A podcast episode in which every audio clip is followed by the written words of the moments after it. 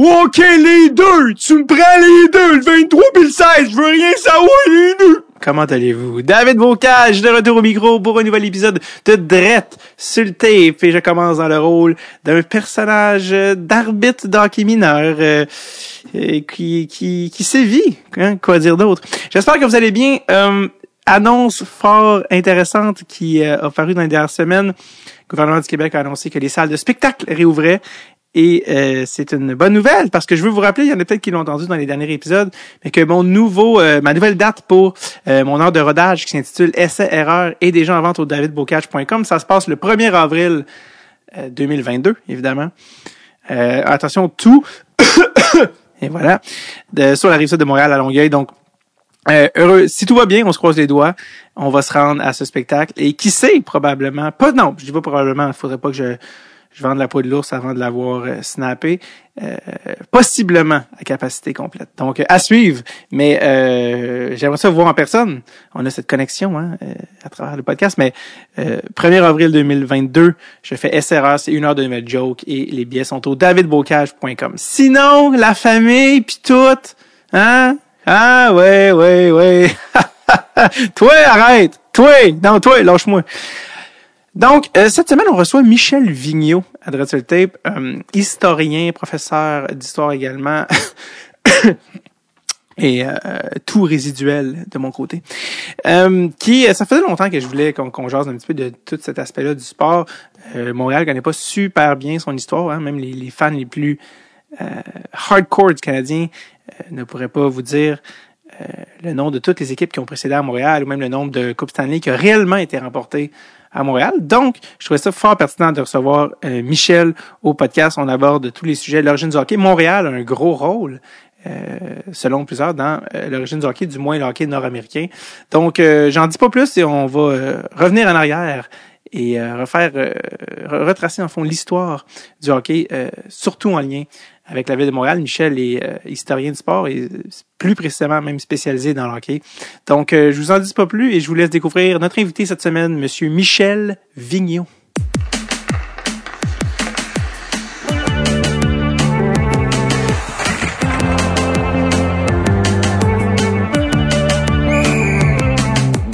Tape avec David Bocage. Ça faisait longtemps sur le tape que je voulais qu'on revienne sur l'aspect un petit peu plus anthropologique du hockey, un petit peu plus euh, l'aspect historique, parce que oui, les gens savent, les gens à Montréal ou du Québec sont très très passionnés par Montréal, le berceau du hockey. Euh, mais s'il y a quelque chose euh, qui hérite notre invité, c'est que les gens pensent qu'il y a 24 Coupes Stanley qui ont été gagnées à Montréal ou 24 championnats, et c'est faux. C'est faux. C'est plus que ça. C'est 41. Mais je vous dis pas tout de suite pourquoi. 41, mais moi, dans mon décompte, c'est 42. Puis je peux monter à 47, même 48. Oui. Là, quand on parle encore de Coupe Stanley, on est rendu à oh, oui. Coupe Stanley même, tu vois. Ouais. Mais ça, c'est un décompte qui est un peu spécial puis qui est pas reconnu officiellement. Ah, donc il est encore... Euh, bon, ben donc, Michel Vigneault pour euh, qu'on a tout de suite sauté dans le main. Hein, on n'a pas. Donc euh, Michel Vigneault, historien, ben professeur d'histoire, je vais te laisser te, te définir parce que tu tellement de titres que je veux pas euh, en oublier. quels sont tous tes, tes chapeaux? Je n'ai pas tant que ça, mais bon, docteur en histoire, spécialisé en histoire du sport, chargé de cours à l'UQAM, puis un passionné de hockey. Ouais, c'est ça, parce que non seulement tu es chargé de cours, mais tu, tu, puis en histoire, mais tu, tu, te spécialises même un petit peu plus même dans le hockey, on pourrait dire, non, dans tes, dans tes recherches? Oui, ben c'est Mon doctorat, euh, ma thèse de doctorat était sur l'histoire du hockey à Montréal, avant la Ligue nationale de hockey. Mm-hmm. Donc, euh, les débuts d'organisation du hockey. Ouais, puis on va y venir dans, dans, dans pas longtemps parce que euh, je pense que les, les, fans de hockey puis les gens qui se disent fans du Canadien devraient connaître mieux leur histoire de, de, de leur ville, de leur de leur équipe. Euh, avant de venir aux Canadiens puis à tout ce qui est venu avant la Ligue nationale de hockey, je voulais qu'on commence avec le début, les origines du hockey en général. Euh, puis il y, a plusieurs histoires dépendamment des continents. Toi, qu'est-ce que tu sais sur l'origine du hockey? Puis ça va nous mener à l'origine du hockey euh, au Canada, puis je dirais même à Montréal, qui est qui a joué un, gros rôle euh, dans le hockey tel qu'on le connaît aujourd'hui. Mais l'origine du hockey à la base, selon toi? Euh... Mais le, ça dépend de quel hockey qu'on parle. OK. C'est parti du hockey euh, genre traditionnel qui vient de la Grande-Bretagne, où déjà il y avait le terme hockey qui était utilisé au 18e siècle? Ah ouais. Ou si on parle du hockey, le sport. Euh, donc l'organisation, la compétition, et ainsi de suite. Fait que c'est ça qui est la différence. Euh, quand on parle de hockey, c'est qu'on parle de beaucoup de gens parlent de n'importe quoi, puis ils définissent pas le mot hockey.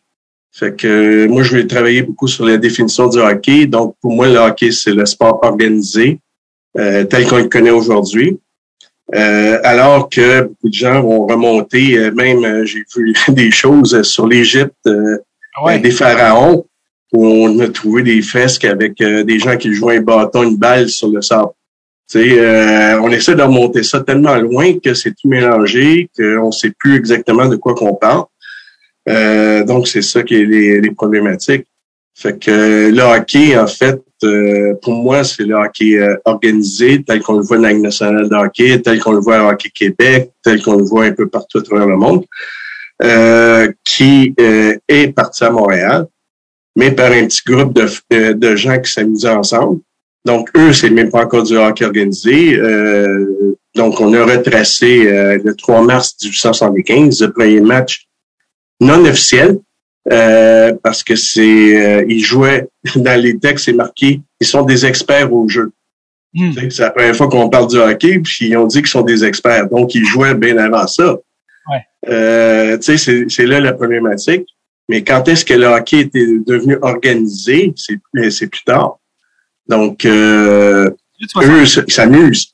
Ils ont organisé un jeu, ils ont créé un jeu, mais ils s'amusent seulement. C'est pas une compétition, c'est un groupe de jeunes qui se divisent deux équipes, comme on fait dans la rue au hockey.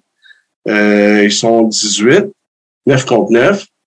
Donc, euh, ils font simplement diviser deux équipes, puis euh, là, on s'amuse. on sait pas, c'était pas encore du 5 contre 5 à ce moment-là, c'était 9 contre 9. Ouais.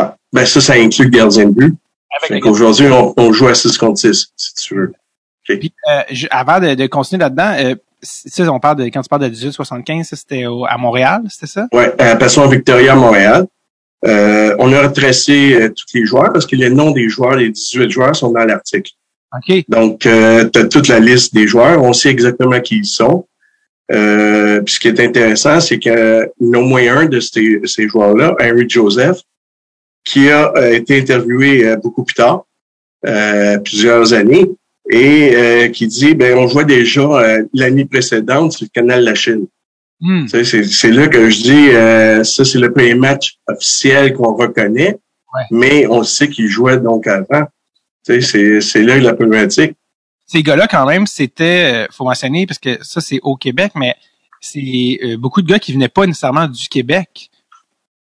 Non, surtout euh, ben, le boss, si on Ouais. peut dire. Ben, le- un des deux capitaines des équipes, c'est James George Elwin Creighton, euh, qui vient d'Halifax. Euh, L'histoire dit que c'est lui qui aurait importé le jeu d'Halifax à Montréal, et à Montréal, on l'aurait transformé. Euh, parce qu'Halifax, on jouait avec la passe avant, et la gang avec qui il joue, c'est des joueurs de rugby, puis ils décident de jouer du rugby sur glace. Hmm. Donc, avec un bâton et une balle, fait qu'il n'y a pas de droit de passer avant. Tu sais, fait que c'est euh, toutes les, les transformations. On rajoute aussi deux autres éléments. Le gardien de but, qui vient de la crosse. Ouais. Et on rajoute les buts de la crosse, euh, qui sont à six pieds de large par huit pieds de haut. À l'époque. Là, on voit les combinaisons entre les différentes influences là, qui ont mené tranquillement. C'est drôle que ça vienne d'Halifax parce que c'est comme si avec les, les Crosby et les McKinnon, il y avait quelque chose de dans, dans l'eau à Halifax qui avec le hockey. Là. Euh. Théorie, euh, théorie ou question théorique, j'en- j'en- je parlais justement de, de- d'origine du hockey avec mon frère, puis on parlait des justement des maritimes comme ça, mais vu que c'est un c'est un, endroit justement, qui est collé sur euh, sur l'océan, il y a eu beaucoup d'immigration, hein, de, de- que ce soit par l'est, par l'ouest, beaucoup d'immigrants qui arrivaient à Halif- Halifax, le, le- le Titanic s'en allait pour euh, pour là. Euh, Titanic, ben, ça allait à New York. il s'en allait, Euh, il s'en allait pas dans dans, dans ce coin-là, non, pas du, il s'en allait à New York? non, non, mais c'est parce que le chemin passait par le nord. Ok. euh, pour les courants, et ainsi de suite. Donc, euh, c'était pour éviter le Gulf Stream. Donc, euh, c'est pour ça qu'il passait par le, un peu plus au nord. Fait que, ça pour dire ce que je voulais dire, excuse-moi, c'est juste dans le sens qu'il y a beaucoup d'immigrants qui arrivaient. Oh, par- oui.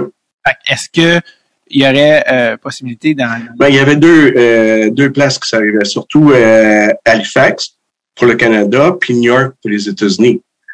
Fait que c'était les deux ports les plus proches de l'Europe. Euh, mais c'est sûr que par le train, par la suite, ben, il, il rentrait à l'intérieur du continent. Euh, donc, Montréal, Toronto. Donc, c'est pour ça que Halifax est le port d'entrée. Euh, d'ailleurs, il y a un beau musée à Halifax euh, sur l'immigration euh, par le, bateau. mais Montréal aussi était un port important à l'époque. plus pour la marchandise que pour le passager, par exemple.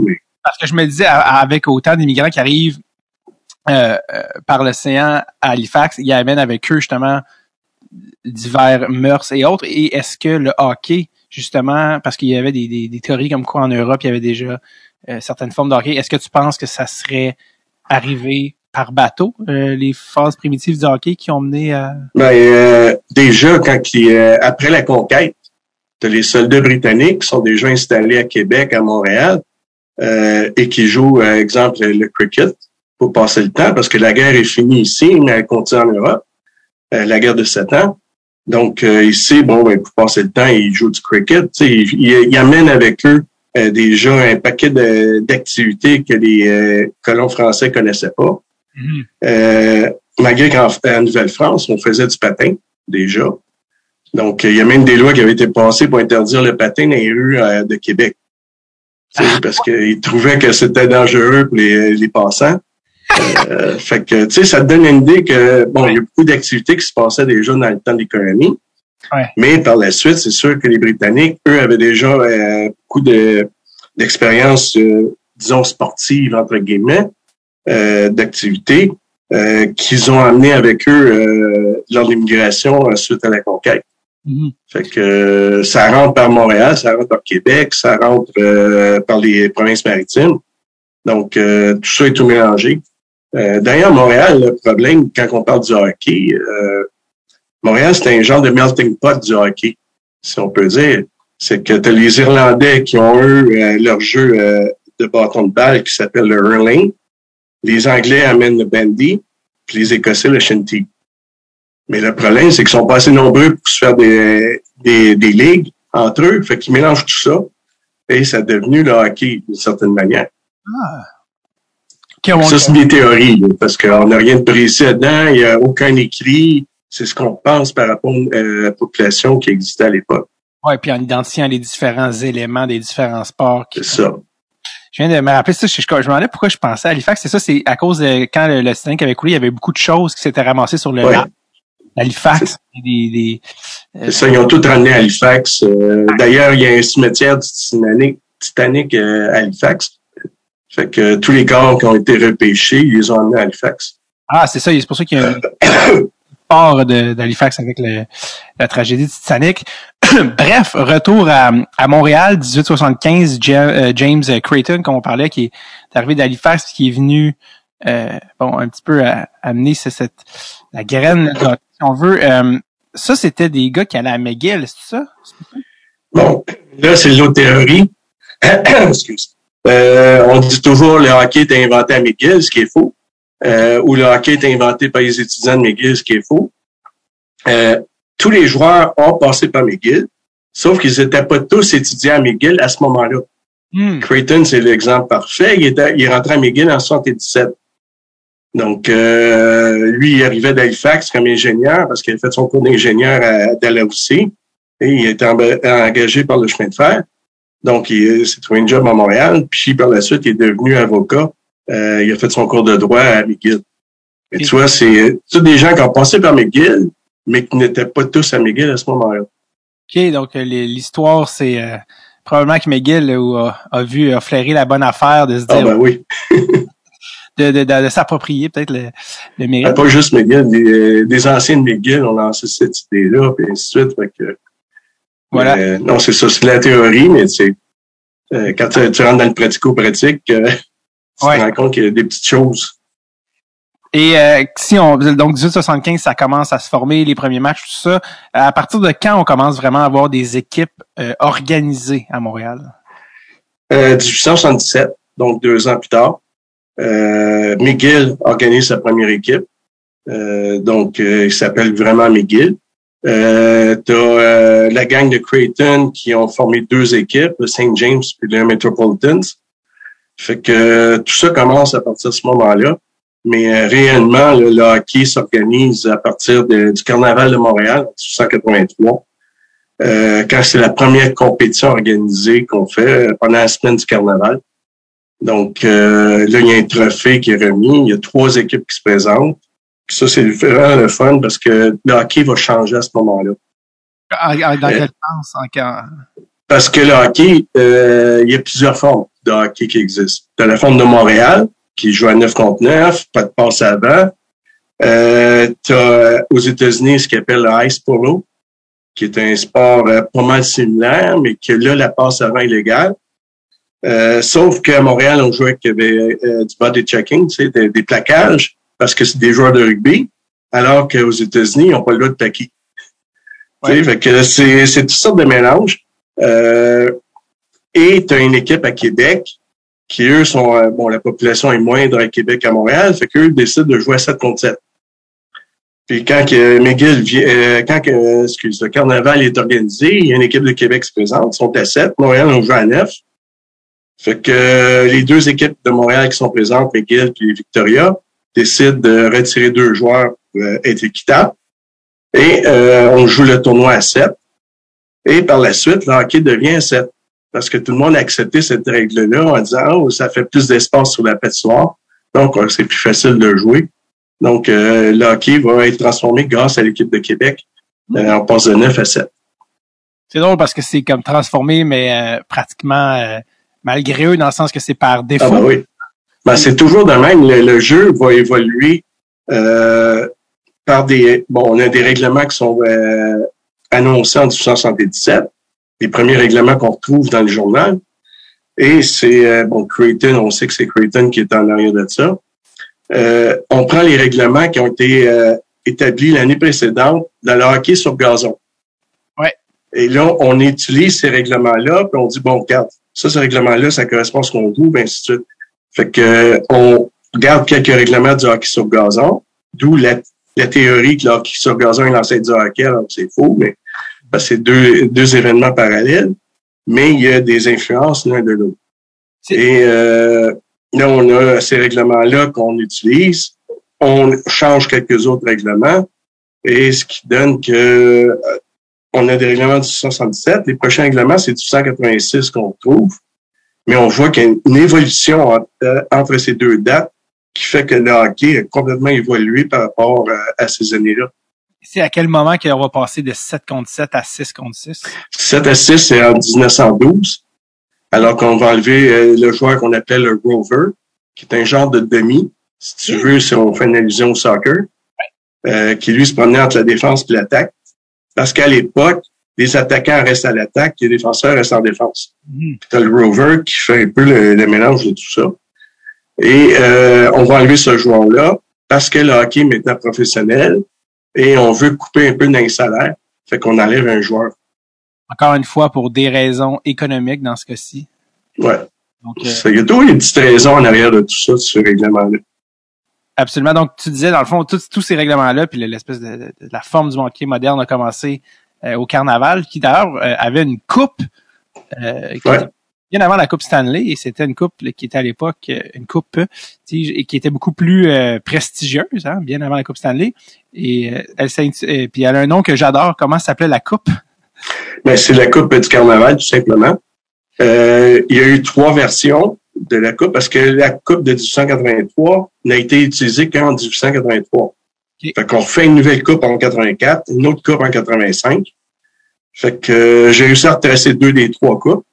Euh, celle de McGill a été euh, donnée au musée McCord, puisque le musée McCord appartient à McGill. Donc, c'était plus facile de garder là. L'autre, euh, j'ai trouvé vraiment par hasard. C'est quand on a fait une exposition sur l'histoire du hockey euh, au musée McCourt en 1995. En 1995. Euh, j'avais fait bon, on a fait un appel à tous pour obtenir des objets et le M3A nous appelle disant bon, on a des objets, je sais pas si ça peut vous intéresser, fait que je vais faire un tour. un monsieur qui me fait visiter le, toute le M3A. On retrouve des photos, toutes sortes de choses. Et il y a une exposition de, euh, de coupes à l'entrée du M3A, euh, des vitrines.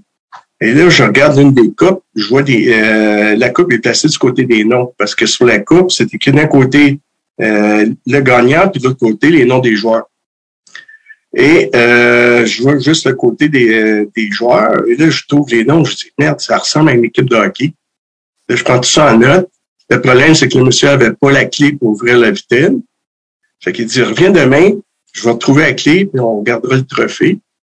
Et euh, comme de fait, on tourne le trophée le lendemain. C'est marqué Montreal Carnival 1885. Wow. Fait que, euh, on a retrouvé cette coupe-là par hasard. Même l'M3 ne savait même plus qu'il y avait cette coupe-là. Euh, c'était une exposition, mais personne ne touchait, personne ne regardait vraiment. Donc, euh, c'était vraiment le fun. Fait qu'on a mis les deux coupes à l'exposition au Musée McCord, les deux coupes l'une à côté de l'autre. Fait qu'il manque celle de 1884. Euh, là, il y a un débat à savoir c'est qui qui a gagné le tournoi, parce que dans certains journaux, on dit que c'est Ottawa. Dans d'autres journaux, on dit que c'est les Victoriens de Montréal. euh, fait que, regarde. C'est les, les, petites euh, ancroches euh, quand on fait d'histoire. Euh, on essaie de retrouver vraiment les sources, mais même les sources se contredisent entre elles. Fait que, J'aime ça, c'est l'équivalent des, des, blogs, mais à l'ancien temps, comme chacun repart avec sa vérité et personne. C'était même. Ben, c'est ça. C'est, c'est.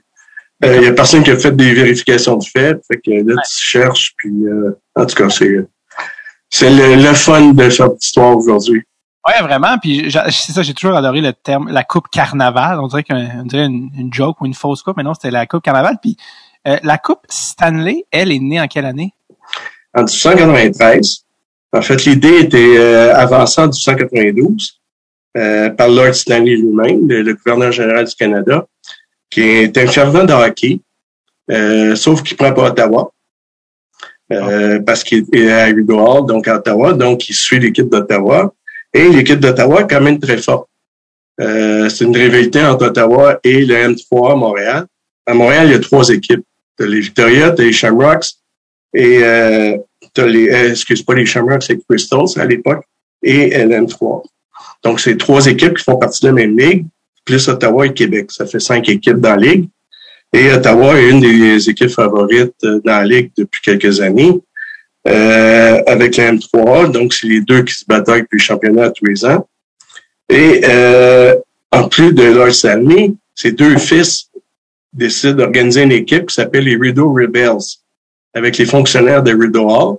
Hmm. Donc, ils font une petite équipe pour le fun. Ils jouent à Rideau Hall, ils ont une patinoire. Ils jouent des parties contre d'autres équipes, euh, contre les parlementaires, par exemple, des choses en genre. Et il y a la fille de Lord Stanley qui joue aussi au hockey avec ses frères. Donc, elle, elle va organiser le premier match de hockey féminin au Canada. Regardons. Fait que, tu vois, Lord Stanley, c'est toute une, une gamique, si on peut dire, la grande famille du hockey.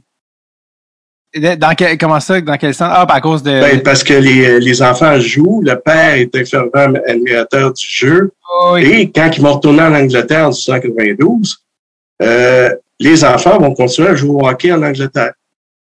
Et ils vont importer donc le hockey canadien en Angleterre à ce moment-là. Ah! Parce que là, là, là, on parle quand même fin 19e en ce moment, mais moi, que des ligues, euh, les femmes avaient leur ligue professionnel en 1916 et 17. Est-ce que c'est vrai? Ouais. Ça, c'est à Montréal, à cause de la guerre. OK. Euh, donc, euh, il y a beaucoup d'hommes qui sont partis à la guerre de Montréal, du côté anglophone surtout. Et euh, donc, les patinoires deviennent un peu vides. Et c'est un des propriétaires de patinoire, Patrick Doran, qui est propriétaire de la patinoire Jubilé euh, dans l'Est de Montréal, qui organise cette ligue-là de hockey féminin en disant, ben regarde, euh, on va remplir l'espace qu'on a de, de temps de glace avec du hockey féminin. Fait que euh, c'est une fois par semaine, il y a deux matchs, il y a quatre équipes. Et euh, donc, les, les filles vont ramasser via les revenus des parties.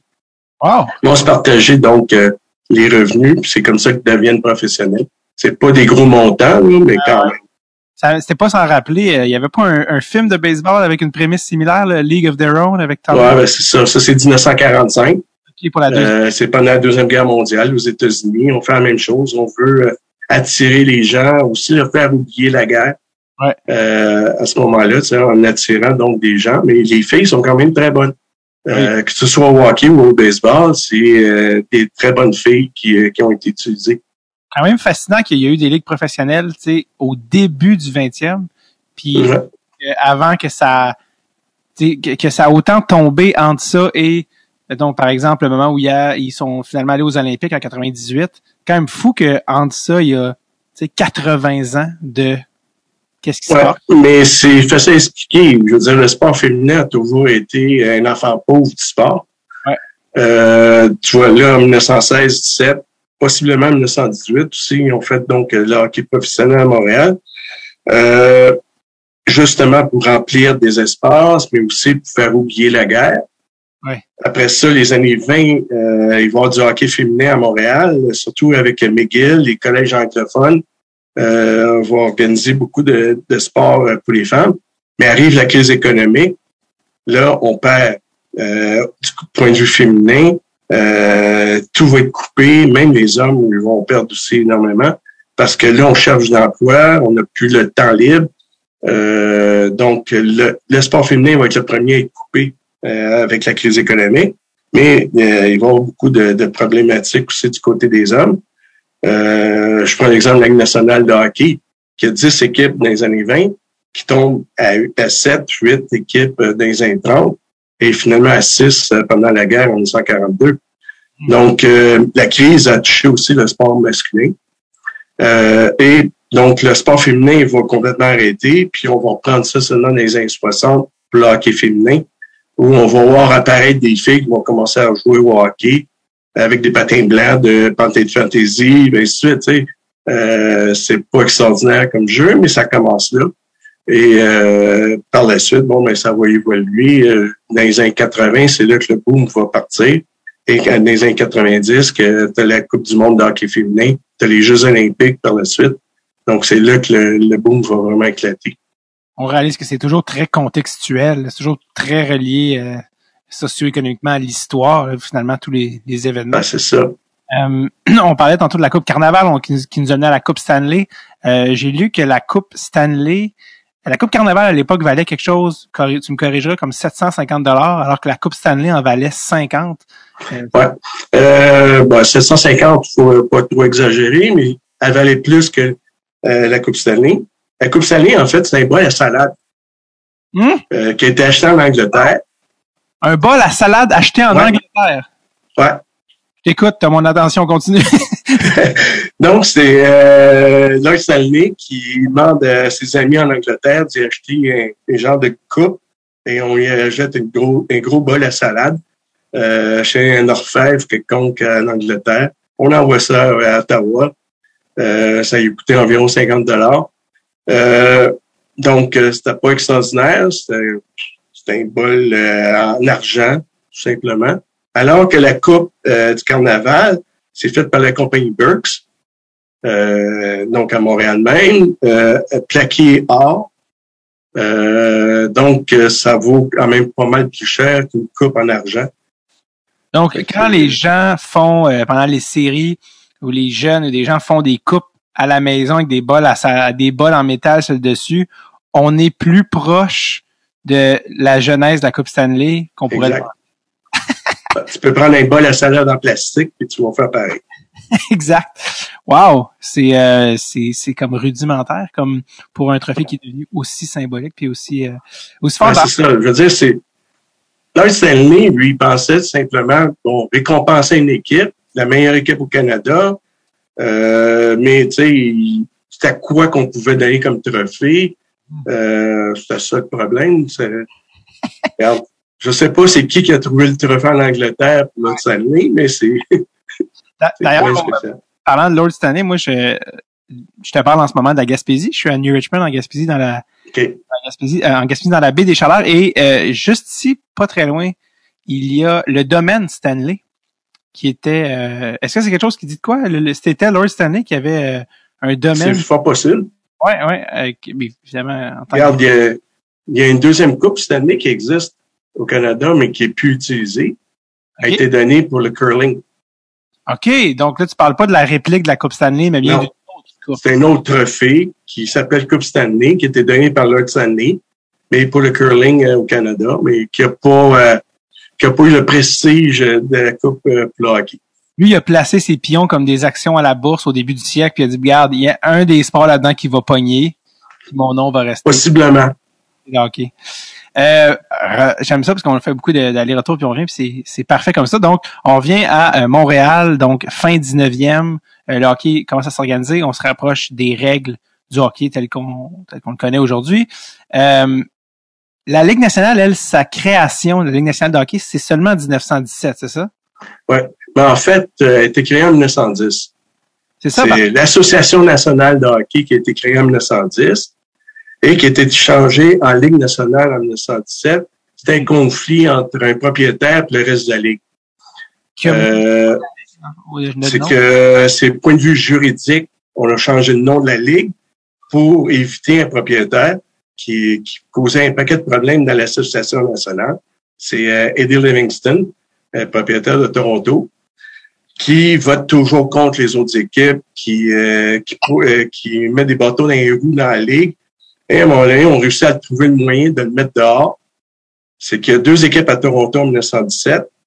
Euh, tu as l'équipe des Blue Shirts de Toronto qui appartient à Livingston, mais tu as le 226e bataillon, qui sont des joueurs de hockey qui sont engagés dans l'armée, qui ont formé leur équipe et qui, au mois de février, pendant la saison, euh, est demandé au front en Angleterre, donc doivent quitter la saison. Et les autres équipes décident, OK, il reste une équipe à Toronto, on la fait sauter, comme ça on n'aurait plus à voyager à Toronto. fait que parce que les autres équipes, c'est Montréal, Québec, Ottawa. Donc, euh, on fait sauter Toronto. On, on s'est trouvé une raison pour le mettre dehors. Livingston euh, va en injonction contre la Ligue euh, dans un tribunal à Toronto. Il y a un juge qui donne raison et il se présente à la réunion de la Ligue au mois de novembre en disant vous n'avez pas le droit de me mettre dehors. Fait que la- les autres équipes disent OK, reste seul dans ta ligue, nous autres, on va créer une nouvelle ligue. Fait que c'est comme ça que la Ligue nationale crée c'est les mêmes équipes que, que l'Association nationale. Donc, t'as- j'imagine que l'autre ligue est morte euh, par le fait même. Ben, c'est ça, il restait juste Livingston avec une équipe. Fait que euh, un truc de se partir sa propre ligue. c'est ça. Mais il a essayé d'ailleurs de repartir des une autre ligue par la suite. Euh, pour faire une ligue rivale à la Ligue nationale. Il a essayé de partir l'association américaine. Euh, il y avait trois, quatre équipes aux États-Unis. Euh, ça n'a jamais fonctionné. Il n'a jamais été capable d'avoir les fonds, d'avoir des propriétaires d'équipes, et ainsi de suite. Mais il avait mis ça sur papier. Euh, fait qu'il a vraiment mis des bâtons dans les roues. Le pire, c'est quand, quand on va donner euh, à la création de la Ligue nationale, on va donner une nouvelle franchise à Toronto qui va reprendre tous les joueurs de l'équipe de Livingston. Euh, et ça, on va donner ça à euh, à l'aréna de Toronto. C'est euh, l'aréna où jouait l'équipe de Toronto. C'est pour ça que ça s'appelle Toronto Arenas. Et euh, on découvre par la suite, une semaine ou deux plus tard, qu'un des bailleurs de fonds de cette équipe-là, c'est Livingston. Ah! Que les propriétaires de l'aréna de Toronto qui ont la nouvelle franchise vont chercher quand même Livingston pour y ramasser des fonds. Mais Ah. euh, la Ligue euh, va le savoir assez vite, qu'ils disent aux arenas, euh, vous pouvez garder votre franchise, mais on veut rien savoir de Livingston. Fait que Livingston n'est pas bienvenu, mais euh, un an plus tard, ben, il quitte l'équipe euh, euh, comme propriétaire, bien sûr. Ah. C'est là qu'il repart. Il essaie de repartir ses autres ligues par la suite. mais Des, autres- des, ligues, euh, des ligues concurrentes bien avant l'Association mondiale de hockey, hein, qui, qui euh, Ouais, mais il y en avait d'autres à l'époque. Tu as 4-5 ligues professionnelles au Canada qui jouent pour la Coupe Stanley dans les années 110. OK. Tu as la Ligue des Maritimes, qui va durer 2-3 ans. Tu as la Ligue de l'Ontario, euh, qu'on va surnommer la Trolley League, parce que toutes les équipes peuvent se rejoindre par autobus, par trolley. Tu sais, les, les fameux autobus avec les fils électriques Ouais, ouais, ouais. euh, les tramways, si tu veux. Euh, tu as la Ligue du Manitoba, mais la plus principale, c'est la Pacific Coast Hockey Association, qui va créée par les frères Patrick, qui sont des gens de Montréal, qui se retrouvent en Comitanique parce que leur père est, est- est- est une compagnie de bûcherons. Tu sais, à Comitanique, il y a des grands arbres et tout, fait que ils vont faire fortune là-dedans. Et les deux frères s'ennuient du hockey, fait qu'ils créent une ligue dans l'Ouest euh, euh, canadien, à Vancouver, New Winchester, euh, et à Victoria, donc trois villes de Colombie-Britannique. Ils forment une ligue, vont faire un raid dans les équipes de l'Est, parce qu'ils connaissent tous les joueurs. Fait qu'ils leur offrent des contrats pour venir jouer dans l'Ouest. Les équipes de l'Est sont pas trop d'accord, en tout cas. Euh, et donc, ils vont former une ligue qui va partir en 1912 et qui va durer jusqu'en 1926. OK.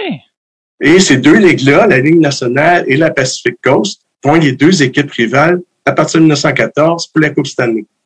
Donc, de 1914 jusqu'à 1926, c'est les deux ligues qui jouent pour la Coupe Stanley.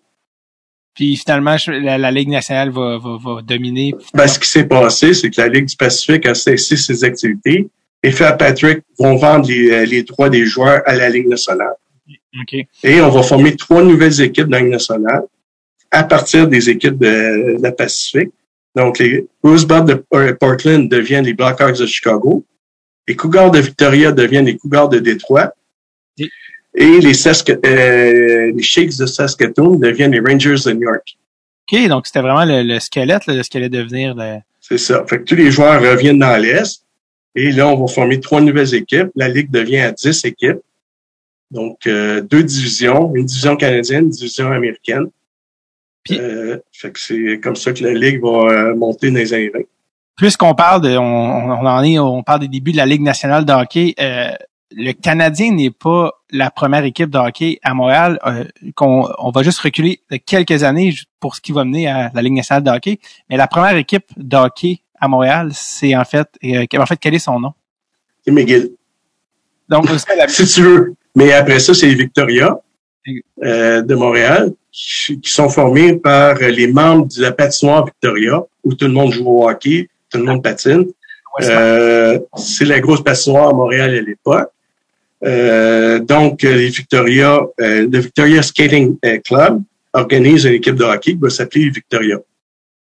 Et euh, par la suite, il va y avoir le, le Montreal Hockey Club qui va être formé en 1884 euh, par des anciens de McGill. Euh, donc, eux décident aussi de construire un joueur hockey, donc ça forme un club. Et euh, tu vas avoir les Crystals, qui sont formés par euh, le Crystal Rink, Crystal Palace, euh, qui est, euh, qui est une patinoire aussi à Montréal, qui vont se former une autre équipe de hockey. Donc, tu as trois équipes à Montréal qui vont jouer, donc, euh, qui vont se former une ligue après le carnaval. On va créer une ligue qui va s'appeler l'Amateur Hockey Association du Canada, qui va regrouper, donc, Montréal, euh, les trois équipes de Montréal, plus Ottawa et Québec.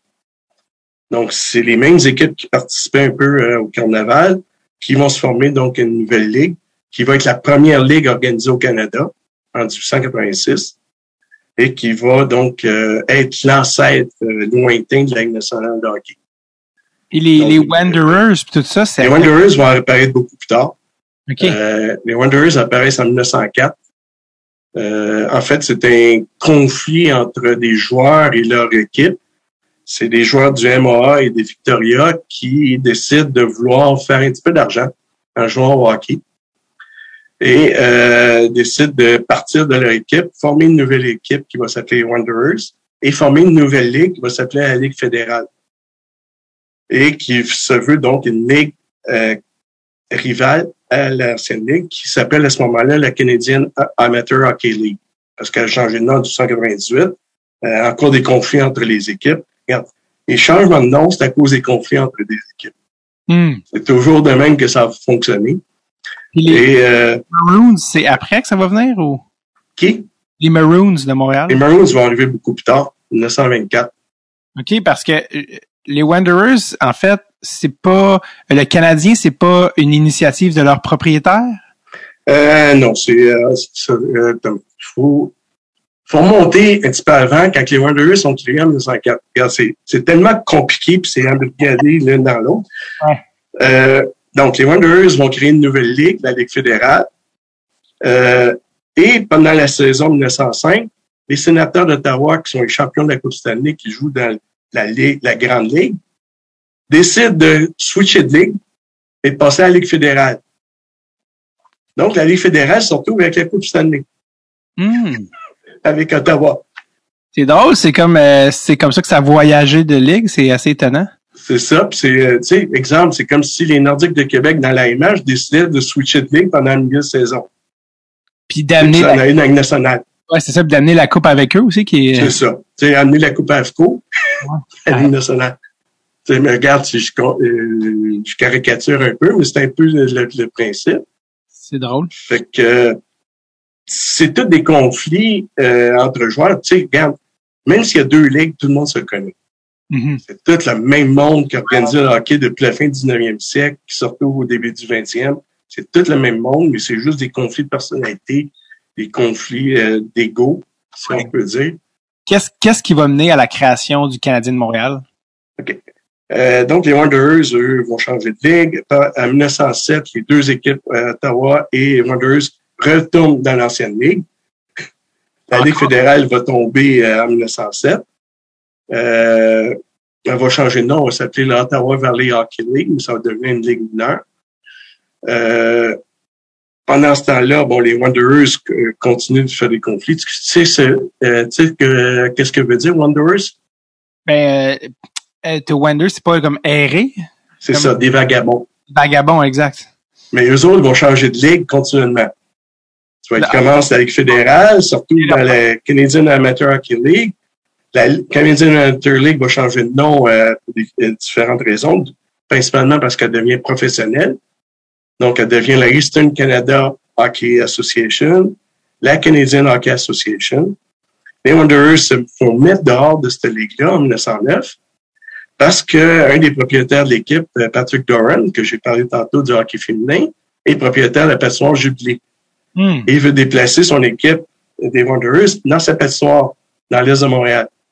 La patinoire Jubilee, juste situer un peu, c'est pas loin du métro Préfontaine, sur les rues, euh, au coin des rues Moreau et Sainte-Catherine. Ok. Ok, pour ceux qui connaissent un petit peu l'est de Montréal. Et euh, alors que tout le monde joue à Westmount Arena, qui est la grosse patinoire à Montréal, qui est une patinoire exclusivement pour le hockey, qui a été construite en 1898, qui contient environ euh, entre 5 et 10 000 spectateurs, dépendant des, des chiffres qu'on peut trouver. Donc, c'est une grosse patinoire, alors que le Jubilé, c'est une petite patinoire de, de pas plus que 5 000 spectateurs. Fait que, puis les équipes décident, regarde, on veut rester dans l'Ouest, on veut pas aller jouer dans l'Est, parce que c'est toutes des équipes anglophones. Mhm. Fait que, ils disent aux Wanderers, vous voulez jouer dans l'Est, vous voulez jouer tout seul. Fait qu'on les met dehors. Fait que les Wanderers euh, se retrouvent tout seuls pour le moment. Mais lors de la même réunion, il y a une autre équipe qui se présente, qui est Renfrew, qui est dans le nord de l'Ontario, qui veut rentrer dans la ligue et qui a un propriétaire qui a beaucoup d'argent. Et euh, lui provient de la fameuse Ottawa Valley Hockey League que je t'ai parlé tantôt, qui, est dans, euh, qui a changé la Ligue fédérale. Tu vois, tous les liens sont là. Et euh, donc, Renfrew veut rentrer dans la Ligue. La Ligue refuse parce qu'on veut pas aller jouer euh, dans le Nord. C'est, c'est quand même quoi, une centaine de, de milles de- au nord d'Ottawa. C'est quand même pas si loin, mais quand même. Euh, c'est plus difficile d'accès parce qu'il faut faire un détour par Ottawa. Donc, euh, les gens veulent pas aller là. Fait que les Wanderers et Renfrew décident de se former une nouvelle ligue. Renfrew jouait déjà donc, dans la Valley Hockey League. Il y a deux autres équipes dans cette ligue-là, Cobalt et Liberty. Donc, euh, le propriétaire de Renfrew, James Ambrose O'Brien, euh, parle avec les gens de Wanderers. OK, on va se former une nouvelle ligue. On va prendre la Ottawa Valley et on va former une nouvelle ligue qui va s'appeler l'Association nationale de hockey. Mais pour attirer des spectateurs dans l'Est, comme c'est un quartier francophone, on dit, ah ben, on va créer aussi une équipe francophone. En même temps, la Canadian Hockey Association, qui joue à Westmount, va appeler le, le national qui existait déjà euh, à emmener une autre équipe francophone là. Donc, faire une rivalité. Donc, on va avoir des équipes francophones anglophones qui se font des rivalités entre elles. Mhm. Donc, le Canadien va créer, à l'instigation des Wanderers, principalement un des joueurs qui est aussi euh, propriétaire, c'est parce qu'à peu près tous les joueurs sont propriétaires d'équipe. Ils ont Mhm. des parts dans l'équipe. Donc, c'est James Gardner, qui est un des joueurs qui va proposer donc de créer cette équipe-là. C'est lui qui trouve le nom, le Canadien, et qui va trouver un joueur qui va euh, organiser l'équipe, qui est Jack Laviolette. OK. Donc, le propriétaire du Canadien de Montréal, à la base, est anglophone. Ouais. Ben, c'est Ambrose O'Brien qui dit, OK, moi, je fournis l'argent à tout le monde. Mhm. J'ai de l'argent. Je vais vous donner donc l'argent pour former cette équipe-là, le Canadien.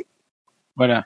Fait que euh, O'Brien donne l'argent à Jack Laviolette. dit, là, ton argent, là, ton budget. Trouve-toi les joueurs avec ce budget-là. Trouve-toi l'équipement pour faire des uniformes et tout. Mhm. Et c'est comme ça que le Canadien va créer en 1909. En décembre 1909, pour la saison 1910. Pour créer une rivalité finalement avec les clubs anglophones de la ville. C'est ça. Euh, c'est assez ironique parce que tu sais, aujourd'hui, quand on pense Canadien de Montréal, on pense à Maurice Richard, on parle à on pense à un symbole, tu sais, canadien-français à l'époque, par excellence, mais à la base, ça a été parti par des anglophones, ironiquement.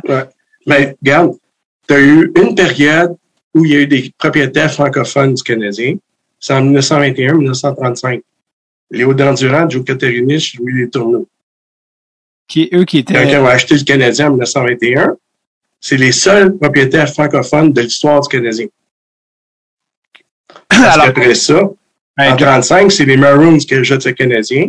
Après ça, c'est Molson qui jette le Canadien, Braffman, Molson. Donc, euh, il n'y ouais. a jamais eu de propriétaire euh, francophone à part cette petite période-là de euh, 24, euh, 14 ans, entre 21 et 35.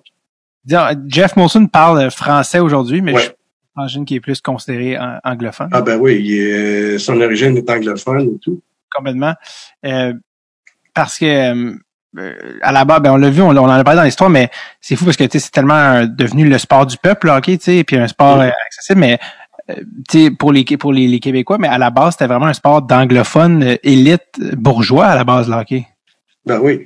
Ben, euh, ceux qui jouent au hockey à l'époque, au 19e siècle, c'est ceux qui ont le temps de, de jouer. Parce qu'oublie pas, à l'époque, quand tu travailles, c'est quasiment 12 heures par jour. Ouais. 6 jours semaine. Donc, le samedi. Euh, le dimanche, c'est le jour du Seigneur. Il n'y a aucun sport qui s'est pratiqué le dimanche ou à peu près.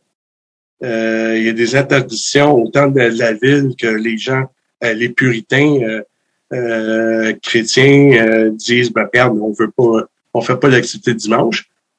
Fait que il y a pas de sport le dimanche. Fait que c'est, tu sais, c'est, t'as pas le temps. Non, c'est ça. Tu es un ouvrier, t'as pas le temps de jouer.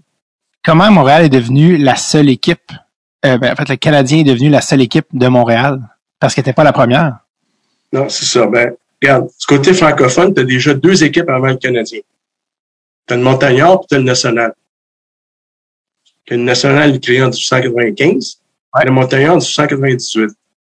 Le Montagnard, en fait, c'était un club de racketteurs euh, qui a décidé de se lancer dans le hockey en 1898. OK. Et euh, le National, c'est un club multisport qui se lance dans un paquet de sports, la crosse, euh, la raquette, le hockey, le baseball, euh, l'athlétisme. Fait que c'est un club multisport qui veut faire l'é- l'équivalent du M3 à Montréal du côté anglophone. Parce que le Montreal Amateur Athletic Association, c'est un club multisport aussi. Donc, euh, c'est un peu ça qui se passe. Donc, c'était deux organisations qui se lancent dans le hockey à la fin du 19e siècle, qui vont monter des échelons quand même assez élevés, euh, qui vont quasiment avoir la chance de jouer pour la Coupe Stanley. Le national, en jouant dans, dans le hockey professionnel, exemple en 1910, euh, quand ils font partie de la Canadian Hockey Association, donc ils ont une chance de jouer pour la Coupe Stanley. Le Montagnard a gagné le championnat en 1907 de la Ligue fédérale. Donc, ils sont des, euh, des prétendants à la Coupe Stanley. Sauf que là, ils ont un conflit interne dans leur ligue. C'est que Cornwall veut jouer pour la Coupe Stanley au lieu du Montagnard. Le président de la Ligue, c'est le président de Cornwall.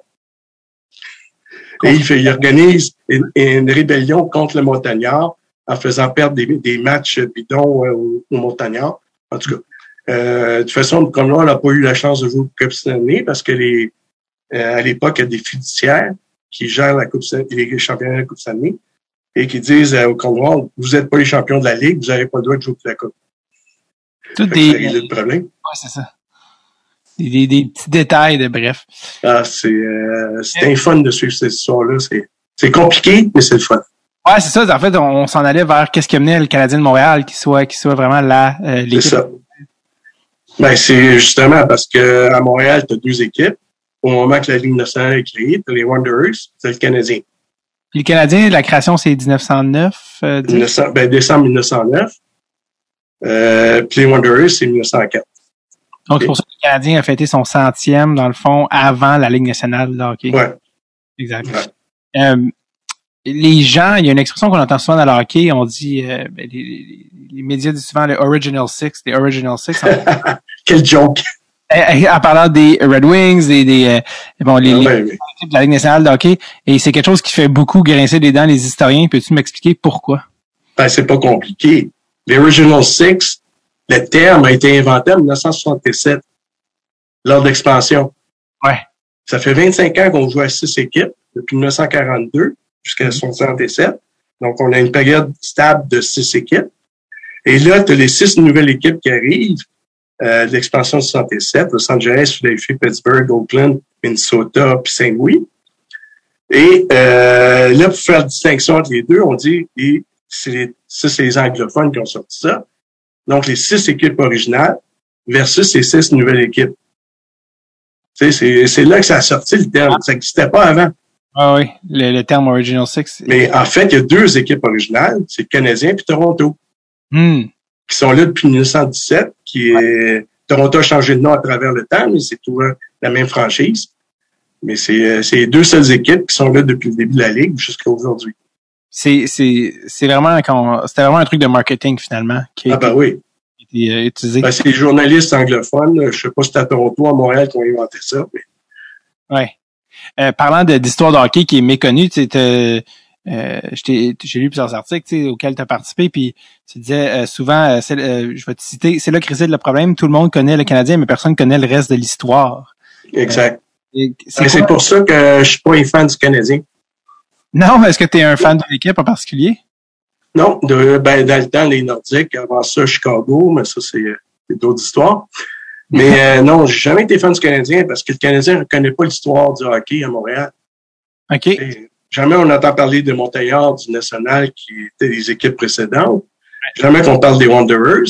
Jamais qu'on parle, de- ou à peu près pas qu'on parle des Maroons. Sais, en passant, les Maroons, c'est eux qui ont construit le forum, c'est pas le Canadien. Le Canadien est arrivé deux ans plus tard. Donc le forum, on le doit au, euh, au Maroons. Fait que euh, les bannières des Maroons auraient dû être exposées avec les bannières du Canadien au forum, en tout cas. Tu sais, c'est, euh, Ouais. ça aurait été la moindre des choses. Euh, fait que, tu sais, c'est ça, quand on parlait des 41 Coupes Stanley, ben, ça veut dire qu'il y a cinq autres équipes à Montréal qui ont gagné la Coupe Stanley à part le Canadien. Tu sais, t'as les Shamrocks, t'as les MRA, t'as les Victoria, t'as les Wanderers, puis t'as les Maroons. Mhm. Mais Mais fait que l'histoire du, du hockey à Montréal, c'est pas le Canadien. C'est beaucoup plus grand que le Canadien. et c'est là qu'on le Canadien, je pense, à sa, sa machine marketing et son euh, qui, qui a fait le travail parce qu'on parlait souvent aussi avec euh, Ben, ils ont profité du fait qu'ils étaient tout seuls pendant longtemps. pour de, pour vraiment s'imbriquer dans l'imaginaire collectif comme étant Ben, l'équipe effaçant un peu au, euh, au passage ce qui est venu avant, là, je pense. Ben, Mais- c'est ça, parce que, regarde, les Maroons ont existé de 24 à 38, Mhm. mais c'est les Maroons qui ont acheté le Canadien en 35. Bon, Tu sais, fait que, euh, en 38, ils ont décidé de simplement de liquider une des deux équipes, parce que là, c'était plus fiable à cause de la crise économique. Fait qu'ils ont gardé la moins bonne des deux, mais la Ouais. plus populaire. les Canadiens.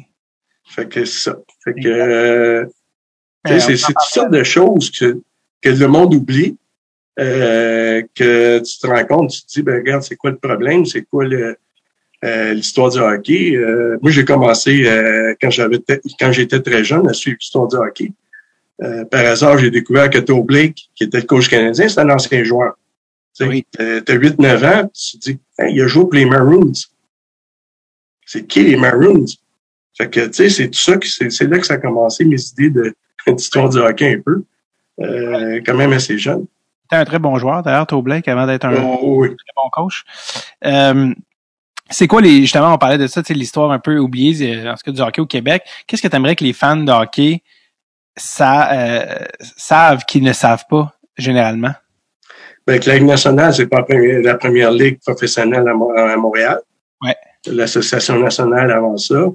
Que le Canadien, c'est la première, c'est pas la première équipe de hockey organisée à Montréal. Euh, t'en as eu cinq autres avant, t'as eu un paquet de choses. Euh, regarde, c'est, c'est tellement une histoire le fun à suivre. Euh, complexe en même temps. mais qui euh, qu'il faudrait tu remonter toute l'histoire. Fait que Juste d'être conscient de tout ce qui est venu avant, dans le fond. ben, c'est ça, tu sais, le Canadien, c'est le summum, je suis d'accord. Le problème, c'est qu'est-ce qui s'est passé avant, puis même quand le Canadien existe, il y a d'autres, d'autres équipes, il y a d'autres organisations. Euh, même chose à Québec. Tu sais, les Nordiques, c'est bien beau, mais il y a eu les Bulldogs avant. Les Bulldogs ont gagné deux fois la Coupe Stanley, en 1913 puis 1912. Tu sais, fait que c'est toutes sortes de choses que le monde a complètement oublié. Ouais, ouais. Le, avec le temps, le, le sport est fait dans une partie intégrale de la société. Puis euh, surtout au Québec, avec les référendums 79, tout ça, il y avait un article qui avait été écrit là-dessus, tu sais, euh, dans la presse auquel tu avais participé. Puis euh, tu disais dans, dans l'article, aujourd'hui on mixe beaucoup sport et politique, mais à l'époque c'était pas le cas. Euh, pourquoi pourquoi ça a changé? Tu sais, l'aspect anglophone, francophone, ça c'est quelque chose qui est plus venu avec euh, le temps. Qu'est-ce qui s'est passé pour que ça devienne plus euh, alors qu'à l'époque les gars se prononçaient pas vraiment là-dessus, puis euh, parlaient très peu, c'était très peu. il y avait une certaine distinction entre le sport et la politique. Ben, le sport, ça a toujours été politique. Ouais. Euh, alors, regarde les Jeux olympiques, c'est le pire exemple. Euh, c'est que mais tu sais, euh, regarde, la politique dans le sport, ça fait longtemps. Euh, Les hymnes nationaux, c'est un exemple de politique euh, dans le sport. Euh, la guerre a impliqué le, le, le sport, que ce soit la Première Guerre mondiale, la Deuxième Guerre. Euh, aux États-Unis, il y a eu la guerre du Vietnam. Euh, fait que ça aussi, ça, ça a impliqué énormément.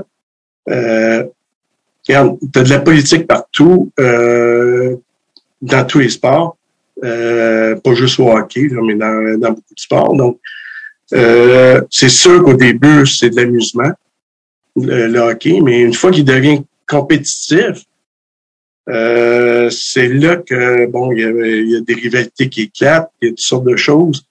Puis il y a beaucoup de gens qui d'influence euh, extérieure qui entrent à l'intérieur de ça pour essayer de s'attirer des choses. Ouais. Euh, mais exemple, les Blackhawks de Chicago, d'où vient le nom des Blackhawks? C'est un ancien régiment que le propriétaire a donné le nom parce qu'il était euh, McLaughlin qui a acheté le- la concession de Portland qui l'a transporté à Chicago a donné le nom de Blackhawks parce que c'était son ancien régiment quand il était dans l'armée. Ouais. Tu sais, fait que c'est, toutes sortes de choses euh, comme ça qui, qui viennent. D'ailleurs, Euh, d'avoir ton, euh, ton opinion là-dessus parce que c'est s'il y a quelque chose qui a fait jaser dans les dernières années, c'est que beaucoup d'équipes professionnelles ont dû changer de nom, pour des euh, ben oui. les Indians de Cleveland qui ont changé de Les nom. Indiens qui changent de nom, mais ça, c'est une autre politique. Ça, c'est- ça c'est euh, le politically correct. C'est ça, d'un point de vue d'historien, en tout cas de ton point de vue, le, le fait que les équipes changent de nom, euh, sais, par- parce que souvent des gens disent ah l'histoire, euh, tu sais, pour les mêmes raisons que la statue de Johnny McDonald est, est Mhm. tombée, euh, il y en a qui sont d'accord, il y en a qui sont pas d'accord. Toi, par rapport aux équipes sportives qui changent de nom dans un contexte, Ben, il faut que tu retrouves c'est quoi l'origine du nom. Euh, tu sais, comme, hey, je vais juste prendre le Canadien. Ouais. Canadien ne veut pas dire Canadien dans le sens large qu'on entend aujourd'hui. À l'époque, c'est les Canadiens français qui s'appellent les Canadiens. Parce que les Anglais, c'est les Anglais.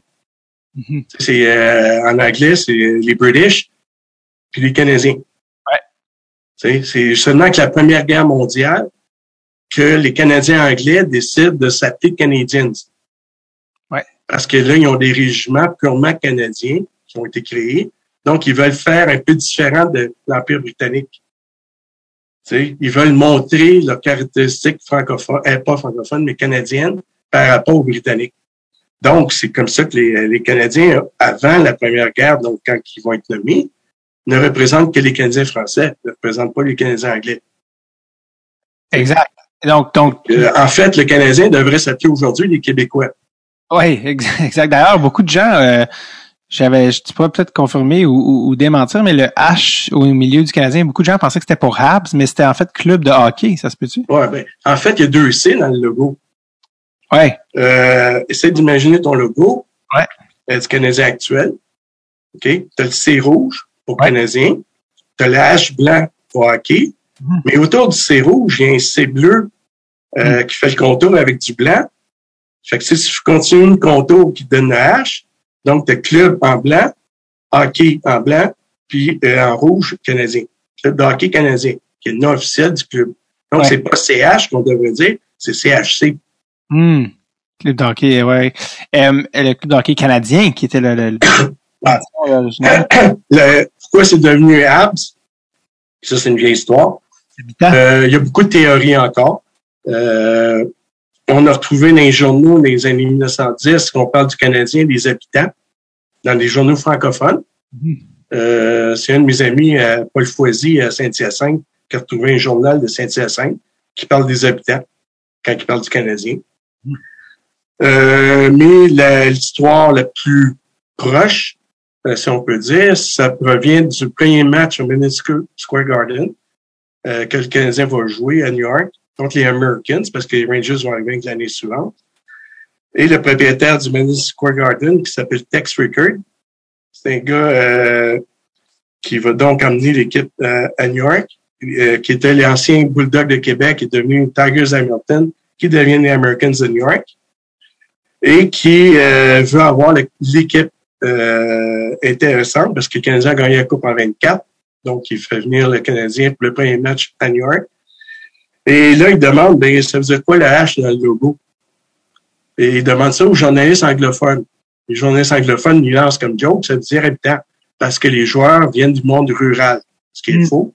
C'est euh, beaucoup des urbains, mais euh, c'est un peu l'idée qu'on a à l'époque, que les francophones, c'est du monde rural, les anglophones, c'est du monde urbain. Euh, fait que c'est un peu ça l'idée. Donc, euh, d'où le Habs est sorti de ce moment-là. Pour, euh, Mais, tu sais, euh, comme je te dis, il y a beaucoup de théories entre guillemets là, euh, sur Ouais, ce là-dessus. pour, pour euh, revenir aux Blackhawks, est-ce que, est-ce que tu penses que les Blackhawks de Chicago vont changer de nom? euh? Non, mais je sais qu'ils veulent faire euh, beaucoup de monde qui veulent faire changer le logo. le logo, OK. Ouais. Parce que, Peut-être pas le nom, mais le logo lui-même. OK. Euh, à cause de la tête d'Indien. Euh, regarde, c'est tout du monde. Moi, j'en connais plusieurs qui sont là-dedans, qui sont impliqués là-dedans, euh, qui veulent faire changer les noms euh, parce qu'ils sont du côté des, des Premières Nations, ainsi de suite. Euh, Ils disent que c'est péjoratif, euh, que ça présente des vieilles idées euh, à propos des Amérindiens, et ainsi de suite. Euh, le logo, euh, il passe parce qu'il n'est pas péjoratif, contrairement à Yahoo, qui était le logo tu sais, des Indiens de Cleveland. Tu sais, Ouais. avais la tête d'Indien qui était un peu bizarre. Là. Fait que c'est sûr que c'est ça qu'on voulait faire sauter. Indiens aussi, parce que c'est pas des Indiens, c'est des Amérindiens ou des Premières Nations. Euh, ça aussi, si on voulait le, le fait sa- sauter. Les Redskins à Washington, même chose. C'est un surnom euh, péjoratif aux Amérindiens parce qu'ils sont pas rouges, ils sont jaunes, euh, parce qu'ils sont d'origine asiatique, mais à cause du soleil, ils brunissaient, puis ainsi de suite. Euh, tu sais, c'est toutes sortes de, de choses qu'on essaie de changer. Euh, il y a beaucoup d'autres qui vont euh, qui essaient de se changer un peu partout. Regarde les Redmen de McGill. Ouais. Euh, c'est maintenant les Redbirds. Euh, Ouais, je savais même pas. Ça avait changé. Ouais, ça a été changé pour les Redbirds. Euh, parce que le drapeau, ben, le, le symbole des, euh, de McGill, c'est des, des oiseaux. Fait que c'est pour ça qu'on a changé ça. Ça a été plus Ça veut simple. dire quoi, Redman? C'était quoi la... la... Redman, on ne sait pas trop d'où vient le nom, mais on pense que c'est encore péjoratif par rapport aux Amérindiens. OK. Mais euh, regarde, on n'a pas l'origine officielle. On a, je connais un gars à McGill, euh, Earl Skerman, qui est l'historien de, du sport à McGill. Il essaie de trouver l'origine, il n'a pas été capable vraiment, mais il pense que ça a été péjoratif par rapport aux Amérindiens. Il y a une question euh, que je voulais te poser qui est plus large un petit peu, peut-être euh, peut-être trop, tu me, tu me diras, mais euh, je me suis toujours intéressé à savoir le, le rôle du sport dans une société. Tu sais, je veux dire, chaque société est attirée, gravite autour de ça de, de tous les temps. Qu'est-ce que le, pourquoi le sport occupe cette place-là systématiquement dans une société? Ben, le sport, c'est l'entertainment. Si on parle de sport compétition professionnel, c'est l'entertainment, c'est la TV, c'est euh, euh, les débats à la radio, euh, c'est toutes sortes de choses. Euh, Il y a du divertissement. c'est aussi, euh, ben, pour, euh, regarde, aux États-Unis, on appelle ça pastimes. C'est Ouais. un passe-temps. euh, euh, en même temps, ben, c'est une façon, euh, ben, regarde, moi, je regarde les États-Unis, c'est plus les États-Unis que le Canada. Au Canada, on suit ce qui se passe aux États-Unis. D'une certaine manière, parce qu'on est influencé par les Américains euh, au niveau de l'organisation et tout.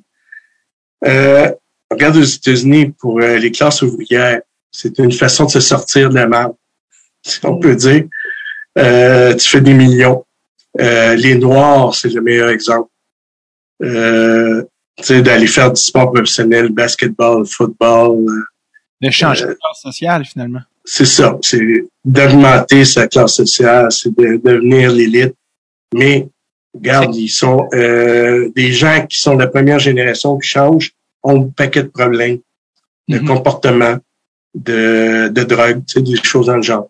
Euh, Viscéral puis d'identitaire dans le sport. Ben, c'est ça. Tu sais, t'as des sports qui, regarde, le sport était plat au départ. On se, on se cachera pas.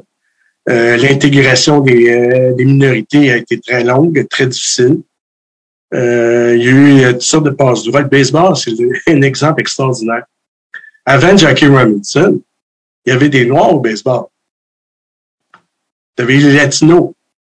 Ouais. Tu sais, les Latinos, euh, ils n'étaient pas reconnus comme des Noirs, mais ils étaient des Noirs.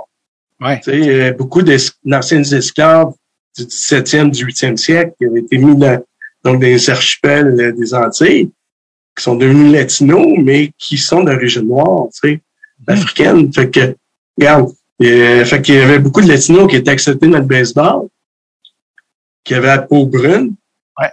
Euh, mais qui n'étaient pas considérés comme des noirs, comme Jackie Robinson, parce qu'ils avaient un nom américain. Ah, c'est, tout ça qui, C'est drôle parce que comme ça devient une question de conception de racisme. C'est un peu comme c'est assez fascinant. Euh, c'est ça, tu sais, c'est, euh, ah, c'est, l'hypocrisie, c'est pas compliqué, là, c'est, ah, vraiment.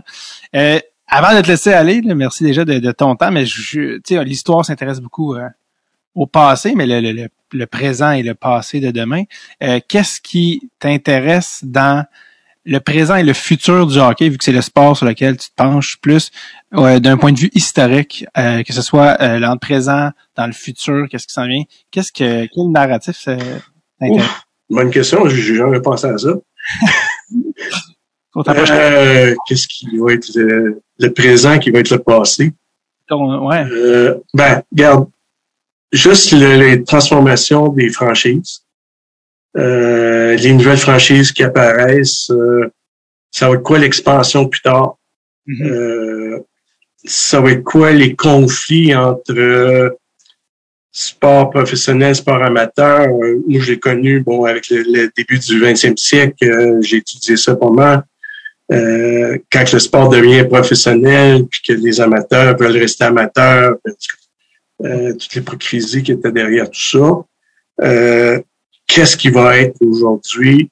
Est-ce que euh, le sport olympique va survivre au conflit euh, actuel? Tu regarde les Jeux de Pékin, euh, il y a eu des mouvements de boycott sur les Jeux de Pékin euh, qui ont été lancés, comme à Berlin en 1936, il y a eu des, des boycotts qui ont été lancés à cause des Juifs. Euh, regarde, c'est tout ça de, de conflits. En fait, l'histoire se répète de différemment, mais il se répète. Des juifs ou des nazis? Ben, c'est-à-dire que ce que les nazis faisaient aux Juifs. Parce qu'aux États-Unis, il y a eu un gros mouvement de boycott. Que, euh, ça a passé dans un vote au niveau du comité olympique américain. Est-ce qu'on va aux Olympiques? Ou on n'y va pas? Ouais.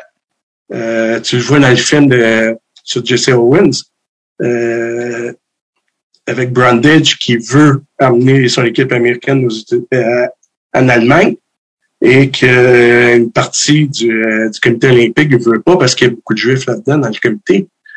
Euh, donc, tout ça qui, qui rentre en ligne de compte. Euh, même chose euh, en ce moment avec Pékin. Il y a eu beaucoup de mouvements à cause des Ouïghours en Chine, à cause euh, du Parti communiste chinois, et ainsi de suite. Tu euh, t'as tous ces conflits-là. Euh, donc, euh, quand on parlait de politique tantôt dans le sport, ben ça, c'en est un exemple flagrant. Euh, comment est-ce que le CIO travaille à travers ça? Euh, le CIO, il va falloir qu'il change sa mentalité à un moment donné. Mais euh, tu sais, c'est euh, toutes sortes de choses qui, euh, qui fait que est-ce que les Olympiques vont survivre? Euh, ça, c'est une bonne question. Est-ce que les Olympiques vont être modifié carrément? Euh, c'est à voir parce que les fédérations vont peut-être euh, se retirer des Jeux olympiques à un moment donné. Euh, parce qu'ils vont avoir de conflits qui vont rentrer en ligne de compte. Il y a aussi des fédérations qui veulent rentrer parce que tu vois tout l'entertainment qui est autour de ça, le, prestige de faire partie des Olympiques. Tu sais, je, je prends l'exemple de la danse sociale. Ça fait 20 ans qu'ils veulent rentrer aux Olympiques. Ouais. C'est un sport, si on peut dire. Il y a de la compétition, c'est organisé, il y a des structures euh, compétitives, tout. Euh, mais est-ce que c'est un sport? Euh, c'est comme les bowling. Puis tu as le e-sport qui veut rentrer. C'est le sport euh, à manette, là, au pouce, que j'appelle. Euh, c'est-tu du sport? C'est pas du sport, tu sais, c'est, euh, c'est toutes sortes de choses qui, qui, qui rentrent. Fait que le sport lui-même va être transformé avec le temps. Euh, c'est sûr qu'il va y avoir des modifications dans les sports eux-mêmes. Le hockey, regarde, la 3 contre 3, c'est super quand tu vois du surtemps. Là. Mm-hmm. Est-ce qu'on va réduire le nombre de joueurs plus tard? Non, mais ils l'ont fait au basket, là, le 3 contre 3 aux Olympiques. Euh, ils l'ont pas fait, je pense qu'ils l'ont rentré aux Olympiques, le 3 en basket, je pense. Au basket, oui, il était rentré. Tu sais, fait que c'est tout ça de petites choses comme ça qui se modifient. Est-ce qu'on va avoir euh, beaucoup de choses qui vont modifier? T'as le skateboard qui est rentré aux Olympiques. Ouais. tout le monde disait le skateboard, c'était de, l'amusement, mais là, c'est rentré, puis euh, ça a fait écarquiller beaucoup d'yeux. Fait que regarde, euh, le sport évolue. Euh, fait ça, ça fait quoi, 150 ans que le hockey existe quasiment, puis euh, il a évolué énormément. Ça va encore continuer à évoluer, euh, toutes sortes de choses. Michel, merci énormément, Michel Vigneault, euh, chargé de cours à l'UQAM. Euh, merci de nous avoir éduqué sur les origines du hockey à Montréal en général. Euh, Et encore, on n'a quasiment rien dit. Encore, encore là, on pas trop tomber non plus dans, on peut pas trop tomber dans le détail. On est quand même tombé dans non, le Non, non, je sais. C'est le fun, mais gardez ça le plus accessible possible. Merci énormément. Et euh, ben, au plaisir. Puis euh, je, je te dirai pas Go Habs Go, c'est pas ton équipe. Non, c'est pas grave. Regarde, je respecte l'histoire canadienne. Regarde, j'en parle. Puis, prochaine, fois vous, euh, prochaine fois que vous allez au Forum de Montréal voir un film, euh, pensez euh, à l'histoire du Forum, qui avant qu'il soit un cinéma et euh, vestige du passé. Merci, Michel. OK, salut.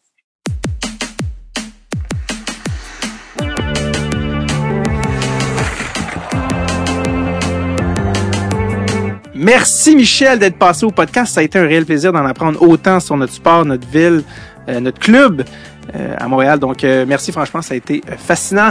Sinon, je vous dis merci d'être au rendez-vous. Abonnez-vous au podcast si vous voulez rien manquer. Et on se voit la semaine prochaine pour un autre épisode de Dreadful Tape.